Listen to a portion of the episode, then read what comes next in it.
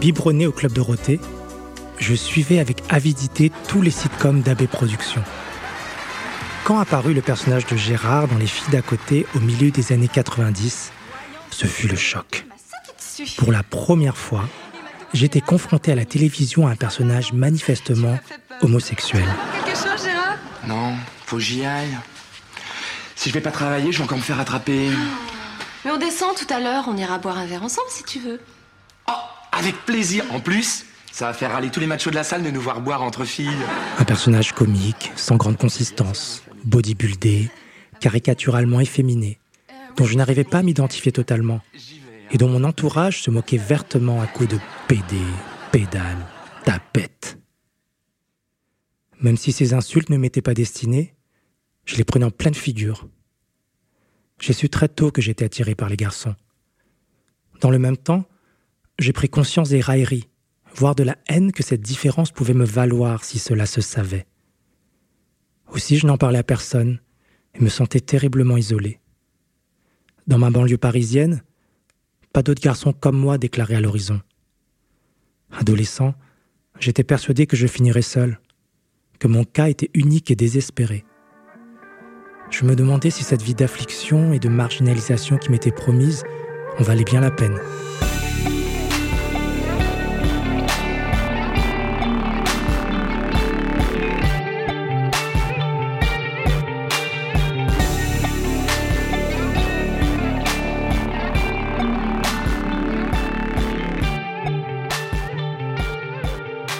La couleur du désir, un texte et une création de Jean-Baptiste Fou pour Friction. What is love? Baby, don't hurt me. Don't hurt me no more. De l'autre côté du périphérique, j'avais entendu parler d'un quartier idyllique, le Marais, où de beaux garçons se promenaient main dans la main et s'embrassaient à pleine bouche en toute quiétude. Pas encore majeur, et la peur au ventre, j'ai fait mes premières incursions dans les bars de la capitale. Parmi les grands types baraqués, habillés à la dernière mode, dans des t-shirts moulants et se déhanchant sur des sons techno, je détonnais. Moi, le banlieusard complexé, l'ado maigrichon, flottant dans des vêtements trop larges et caché derrière des lunettes épaisses, je rasais les murs, totalement invisible.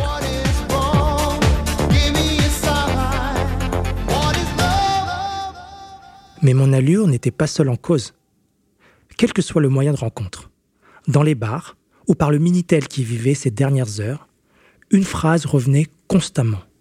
Désolé, pas branché asiatique. Aux yeux de ceux que je rencontrais, c'est tout ce que j'étais. Asiatique. Et apparemment, c'était situé tout en bas de l'échelle du désir. Un peu plus tard, avec l'apparition des sites de rencontres, la chose s'affichait carrément sur les profils. Pas de folle, pas d'asiate. Sous couvert de préférence, chacun y allait de son commentaire raciste. Vous vous ressemblez tous. Vous êtes tous passifs. Vous avez tous des petites bites. Ce milieu gay semblait vénérer une certaine idée de la virilité tout en muscles, en poils et en gros paquets, et mettre à l'index ceux qui supposément ne cadraient pas avec.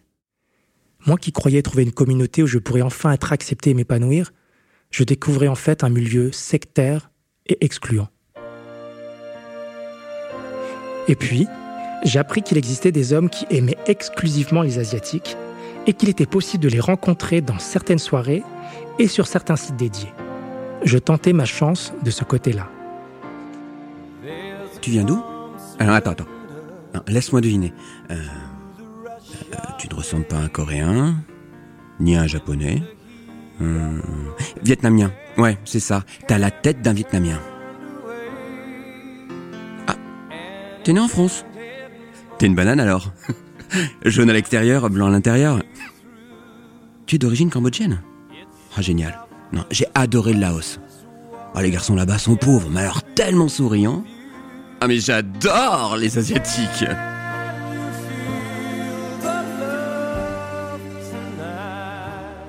Moi qui m'imaginais qu'être désiré pour mes origines serait quelque chose de flatteur, j'avais le sentiment tout à fait inverse. Je me sentais rabaissé, réduit à l'état d'objet interchangeable. Mon entrée dans la vie homo était décidément semée de déceptions. Pourtant, je n'arrivais pas à me résigner. Aussi, j'ai une nouvelle stratégie.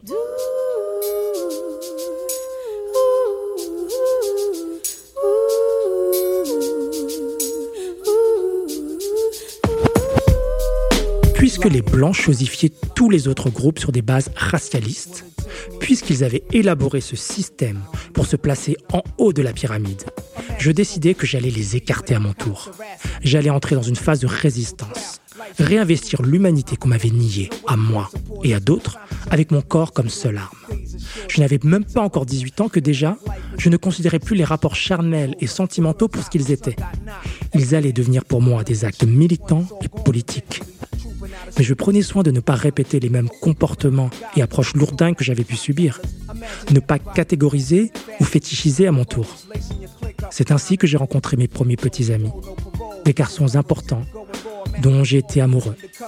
Ils ont été ceux-là pour moi, avant d'être antillais, béninois ou colombiens.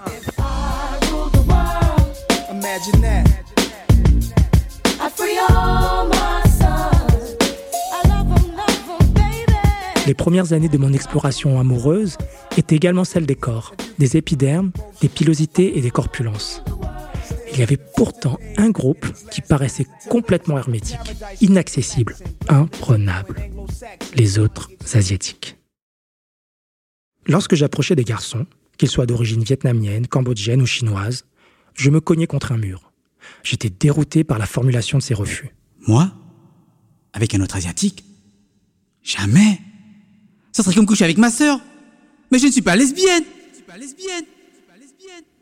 Apparemment, deux hommes asiatiques ensemble constituaient un acte répugnant, contre nature, inconcevable. Si je restais sidéré face à un tel racisme intracommunautaire, j'avais fini moi-même par intérioriser que nous étions moins désirables. Comment étions-nous arrivés à un tel désamour des nôtres, à une telle détestation de soi? Le jaune, censé nous définir, représentait-il la couleur du dégoût?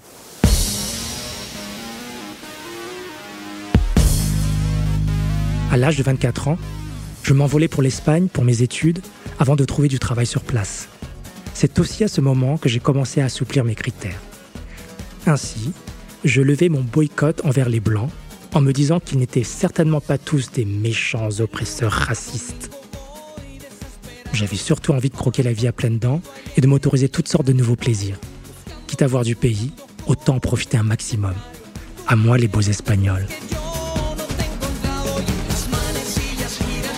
Hola, ¿cómo estás? ¿Vives por aquí también? Podríamos ir a tomarnos algo, ¿no? ¿Cómo te llamas? Pero tienes un nombre francés. Ironiquement, lorsque je travaillais à Barcelone, j'ai fait la connaissance d'un garçon blanc français. Quelques mois à peine après le début de notre relation, je reçus une proposition de travail à Singapour et nous décidions de partir ensemble vivre cette nouvelle aventure. What kind of queen are you? Potato? Sticky rice? Curry? don't tell me you eat everything. It doesn't work that way. En tant que couple mixte, nous avions tout de suite été catalogués. Moi, en Potato Queen, étant un non-blanc sortant avec un blanc, et mon compagnon en Rice Queen, étant un non-asiatique sortant avec un asiatique. Les asiatiques ensemble étaient appelés Sticky Rice et les blancs couple Mashed Potato. Singapour étant une cité-État cosmopolite, les plats se déclinaient en d'autres saveurs. Curry Queen pour les fans d'indiens, Satay Queen pour les fans de malais et d'indonésiens. J'étais moins gêné par ces étiquettes que par la différence de traitement entre mon compagnon et moi. Les portes s'ouvraient à son passage, on s'adressait uniquement à lui, on lui tendait systématiquement l'addition, tandis qu'on me donnait le sentiment d'être son escorte quand je n'étais pas ostensiblement ignoré. En société, j'avais toujours le droit aux mêmes commentaires désagréables. Your boyfriend found a job in Singapore and you follow him here, right? But just be careful. People here love to eat potato. He might be eaten alive. Aux yeux de tous, c'était moi qui avais suivi mon compagnon et il finirait par me quitter pour un autre. Aux quelques soirées gays où nous sommes allés, je constatais médusé que des garçons se jetaient littéralement sur lui, jusqu'à parfois même me pousser du coude pour lui parler. Je vivais violemment toutes ces micro-agressions, tandis que lui ne les percevait pas forcément, voire pire, les niait, ce qui provoquait des tensions entre nous. À la longue, nous sortions de moins en moins, fréquentions de moins en moins de monde, du moins ensemble. Un jour, il m'annonça qu'il avait eu un moment de faiblesse avec un garçon singapourien. Quelque chose en moi se brisa. Il m'avait trompé, avec un autre asiatique. Un détail qui me blessa et finit par m'obséder plus que l'infidélité elle-même. Mon curseur était-il à ce point détraqué? Notre relation qui battait déjà de l'aile se dégrada subitement, et quelques semaines plus tard, nous nous séparions.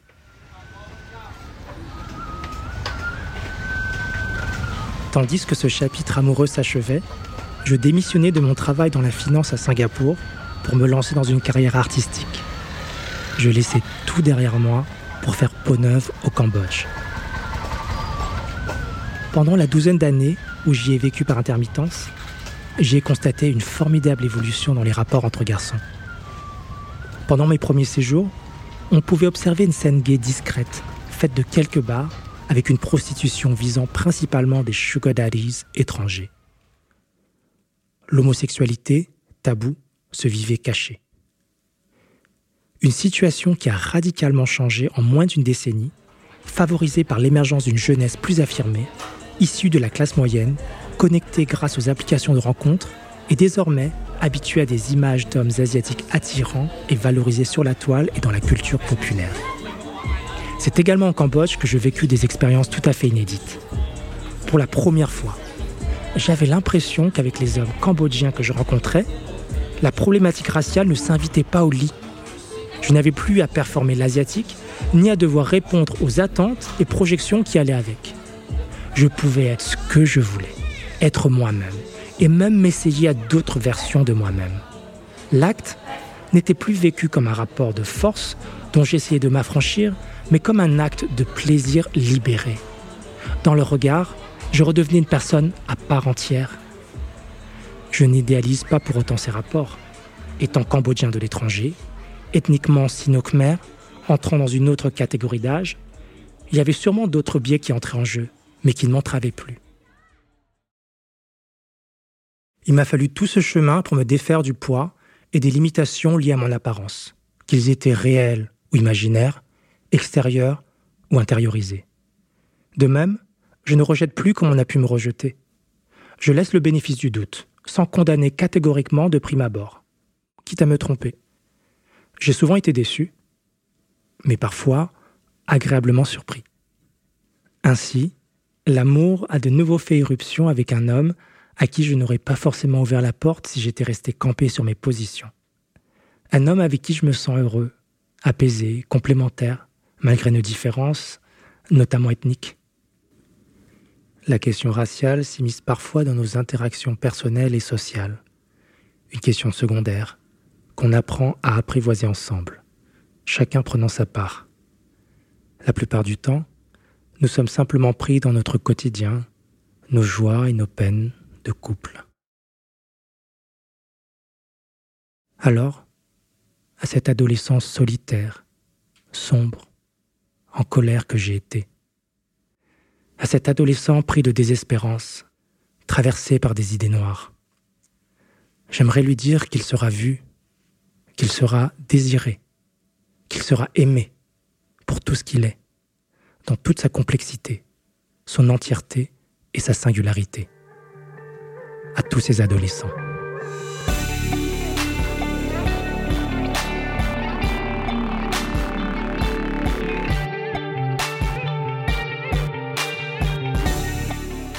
une création sonore Friction. Retrouvez d'autres histoires sur friction.co.